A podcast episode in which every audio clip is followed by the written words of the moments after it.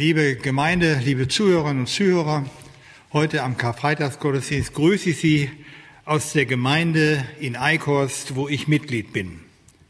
Uns verbindet eine Menge zwischen Herford und Eickhorst seit Jahrzehnten. Es geht natürlich um die Kreuzigung Jesu. Soll ich euren König kreuzigen? So fragte Pilatus und meinte die hohen Priester damit. Und diese antworteten, wir haben keinen König außer dem Kaiser. Da lieferte Pilatus ihnen Jesus aus, damit er gekreuzigt würde. Jesus wird gekreuzigt und mit ihm zwei Schwerverbrecher. Auf jeder Seite einen. Was für eine bizarre Situation. Zwischen zwei Schwerverbrechern wird ein König gekreuzigt. Pilatus ging als Statthalter der römischen Provinz Judäa seinen Pflichten nach. Und wie man es in der Antike tat, ließ er ein Schild anfertigen, worauf das, Urteils, das Urteil stand, warum derjenige gekreuzigt wurde. Die Begründung hieß bei Jesus INRI, Jesus der Nazaräer Rex Judeum, Jesus der König der Juden. Und dieses Schild lasen viele Juden, soweit sie lesen konnten, aber sie verstanden nicht, was sie lasen. Und die hohen Priester sagten zu Pilatus, sag nicht und schreib nicht, dass er der König der Juden ist, sondern dass er es gesagt hat, ich bin der Judenkönig. Eine verräterische Forderung, und eine Demaskierung der politischen und religiösen Elite. Doch Pilatus ließ sich nun nicht mehr auf einen Handel ein. Was ich geschrieben habe, das habe ich geschrieben, sagte er. Inri, Jesus König der Juden, welch ein Hohn, den erbärmlich zugerichteten Menschen, Jesus von Nazareth, der Willkür religiöser Führer und aufgewiegelter Menschenmenge preisgegeben. Pilatus nennt Jesus prophetisch unwissend König der Juden und welch ein Mensch. Dieser Jesus von Nazareth hatte nicht einige Tage zuvor das Volk noch gerufen, Hosianna, Hosianna, gepriesen sei der da kommt, im Namen des Herrn, König von Israel, und nun kreuzige, kreuzige ihn. Wir haben keinen König außer dem Kaiser. Hat sich nicht dieses bizarre Geschehen in der Geschichte der Menschen immer wieder sogar sprichwörtlich wiederholt? Hosianna und kreuzige ihn, im Kleinen wie auch im Großen? Nun hängt der wahre König der Juden, der Mensch Jesus von Nazareth am Kreuz. Ja, es hängt der Sohn Gottes, Gottes Lamm, am Kreuz. Jesus, der Retter der Welt. Das lässt sich mit normalem Verstand nicht fassen. Es sei denn, man folgt dem Evangelisten Johannes, was wir in den Lesungen getan haben. Man folgt den Evangelisten Johannes im Dialog zwischen Pilatus und Jesus. Als Pilatus Jesus fragte, bist du ein König? Bist du der König der Juden? Und Jesus ihm erklärt, mein Reich, mein Königtum ist nicht von dieser Welt. Wenn es von dieser Welt wäre, würden meine Leute kämpfen. Ich bin in die Welt gekommen, dass ich die Wahrheit bezeuge, und wer aus der Wahrheit ist, der hört meine Stimme. Was ist Wahrheit? fragt Pilatus zurück. Jesus, der Weg, die Wahrheit und das Leben. Die Wahrheit steht vor Pilatus. Die Wahrheit und das Leben hängt nun am Kreuz, der Gekreuzigte.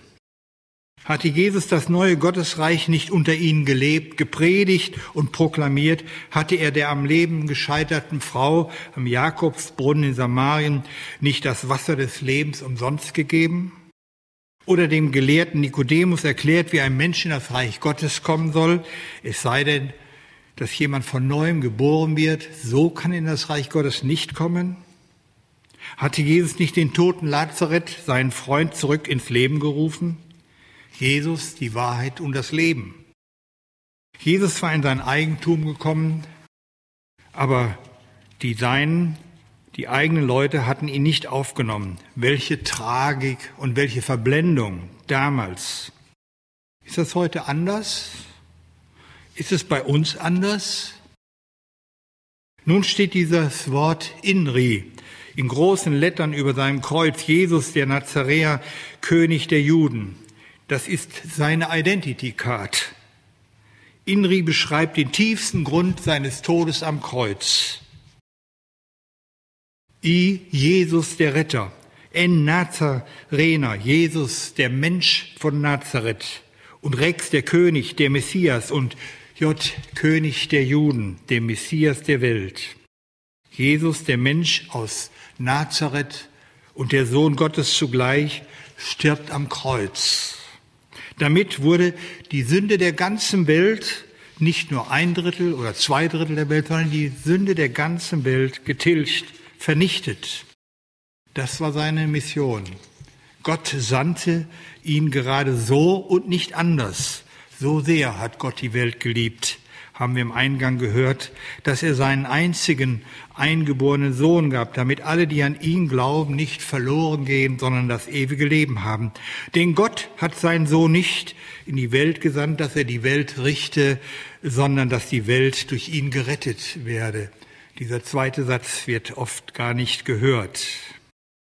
Zwei einzigartige Szenen beschreibt Johannes, die sich unter dem gekreuzigten Jesu am Kreuz abspielen. In der ersten Szene sitzen vier namentlich nicht genannte Soldaten, die ihre Arbeit auf Befehl hin ausführen. Befehl ist Befehl. Und nach Ausführung eines Befehls kommt das Spiel.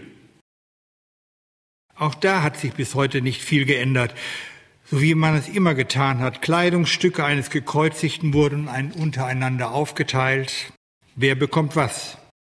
Das ist das Schicksalslos der Geschändeten und Schwächeren und der Verfolgten. Auch da mag es Parallelen bis in die Gegenwart geben, wenn man in Straflager heute schaut, besonders auch, wo Christen, Schwestern und Brüder verfolgt werden. Was kümmert die Soldaten Gott und der Nächste? Sie nahmen seine Kleider und machten vier Teile daraus für jeden Soldaten ein. Dann nahmen sie auch sein Untergewand, das von oben her durchwebt war ohne Naht. Und sie sagten zueinander, wir wollen es nicht zerteilen, sondern darum losen, wem es gehören soll, wie bei einer Versteigerung. Wer bekommt den Zuschlag? Für den Evangelisten jedoch ist es mehr. Gottes Wort erfüllt sich. Es sollte sich das Schriftwort erfüllen nach Psalm 22. Sie verteilten meine Kleider unter sich und warfen das Los um sein Gewand. Dies führten die Soldaten nach ihrem Plan aus. Es hört sich alles so mysteriös und gleichgültig an. Es läuft alles nach Plan. Doch bei Johannes höre ich heraus, dass sich das Schriftwort deshalb erfüllen soll, weil hier unbekannte Soldaten sinnbildlich für die Menschen auf Erden stehen, die in der Maschinerie der Ungerechtigkeit und des Bösen leben, darunter leiden oder selber mitmachen. So funktionieren politische Systeme, besonders Diktaturen. Das ist eine Art von systemrelevant, eine andere Art als die, die uns seit einem Jahr in Geiselbeschlag nimmt. Unter dem Kreuz des gekreuzigten Königs Jesus von Nazareth spiegelt sich im Würfelspiel der Soldaten wider, wie es in dieser Welt zugeht. Das schier Unglaubliche aber ist, auch für diese Menschenmarionetten stirbt Jesus Christus am Kreuz, wenn er betet, Vater, vergib ihnen, denn sie wissen nicht, was sie tun.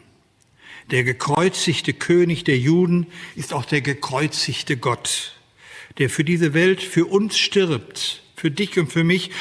Und da ist noch eine zweite, eine ganz andere Szene unter dem Kreuz, die nur Johannes berichtet. Vier Frauen und ein Jünger stehen unter dem Kreuz und sie werden namentlich genannt. Bei dem Kreuz Jesus standen seine Mutter und die Schwester seiner Mutter sowie Maria, die Frau des Klopas und Maria von Magdala.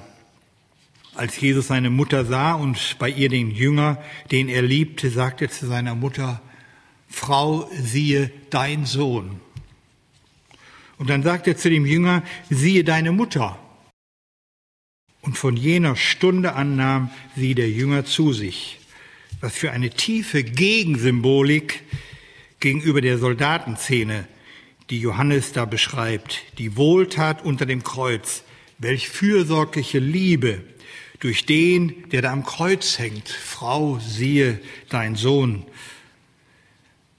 Siehe deine Mutter stehen hier die vier Frauen und Lieblingsjünger als Urbild der späteren Kreuzgemeinde Jesu.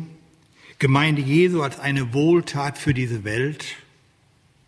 Die Mutter Jesu steht unter dem Kreuz und erlebt, dass für sie die Stunde jetzt da ist. Früher hatte Jesus seiner Mutter gesagt, meine Stunde ist noch nicht gekommen. Jetzt ist es die Stunde Gottes für Maria und für die Welt. Maria erfährt durch ihren erhöhten Herrn eine tiefe seelsorgerliche, ja und königliche Stunde. Frau, siehe dein Sohn. Da ist er. Und zu dem einzigen unter dem Kreuz stehenden Lieblingsjünger spricht er, siehe, das ist deine Mutter. Und von jener Stunde an nahm sie der Jünger zu sich.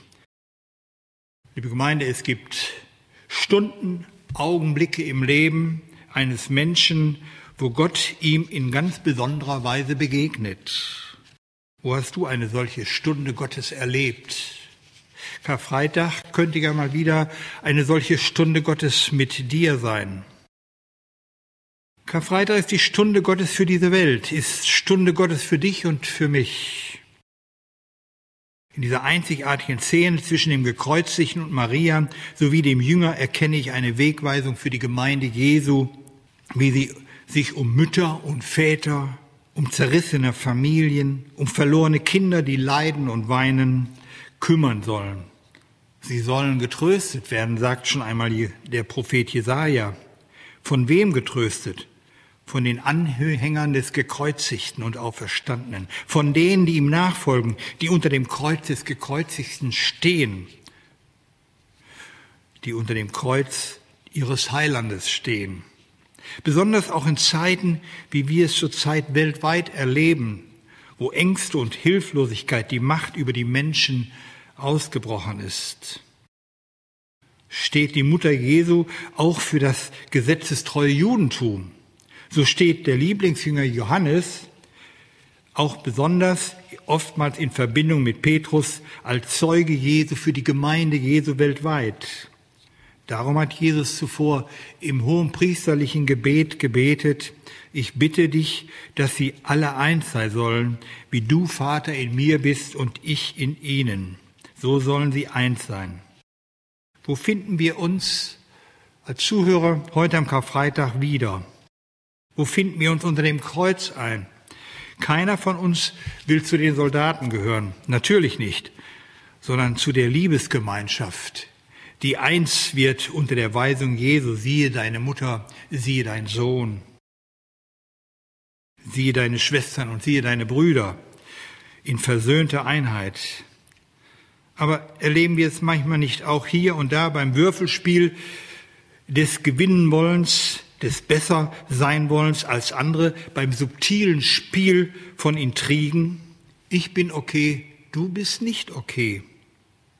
Und verraten wir nicht manchmal die unter dem Kreuz gestiftete Liebesgemeinschaft, dass sie alle eins sein sollen?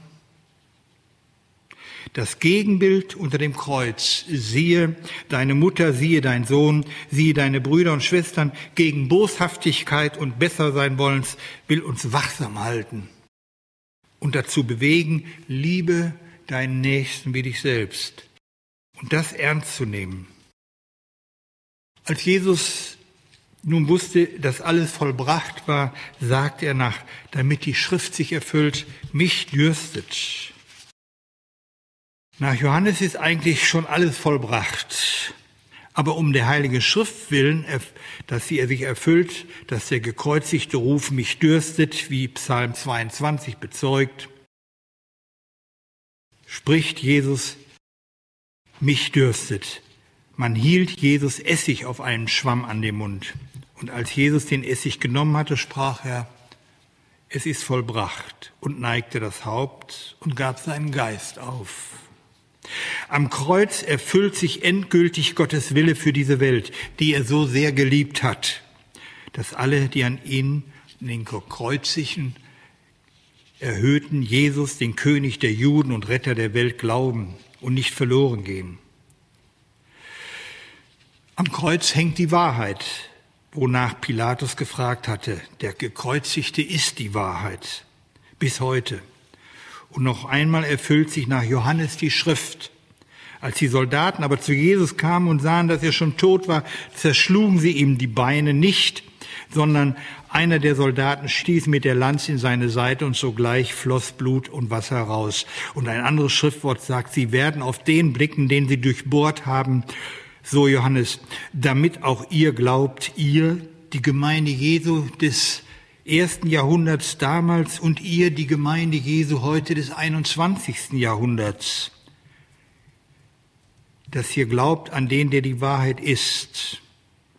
Was uns herausfordert und was bleibt, ist im Glauben auf Jesus sehen. Karfreitag will uns die Augen und Herzen öffnen, auf den im Glauben zu sehen, dem die Hände durchbohrt wurden. Das wird ein Staunen geben, ein Köpfe verdrehen, wenn wir nach diesem Leben vor Jesus stehen und wenn wir voll Hoffnung doch beklommen, dann endlich zu sehen bekommen, wer von ihm verstoßen wird, wer angenommen. So Manfred Siebald 1979. Schauen wir im Glauben auf Jesus, den gekreuzigten und erhöhten König, den Retter der Welt, und beten ihn an. Er hat es vollbracht für dich und für mich. Amen.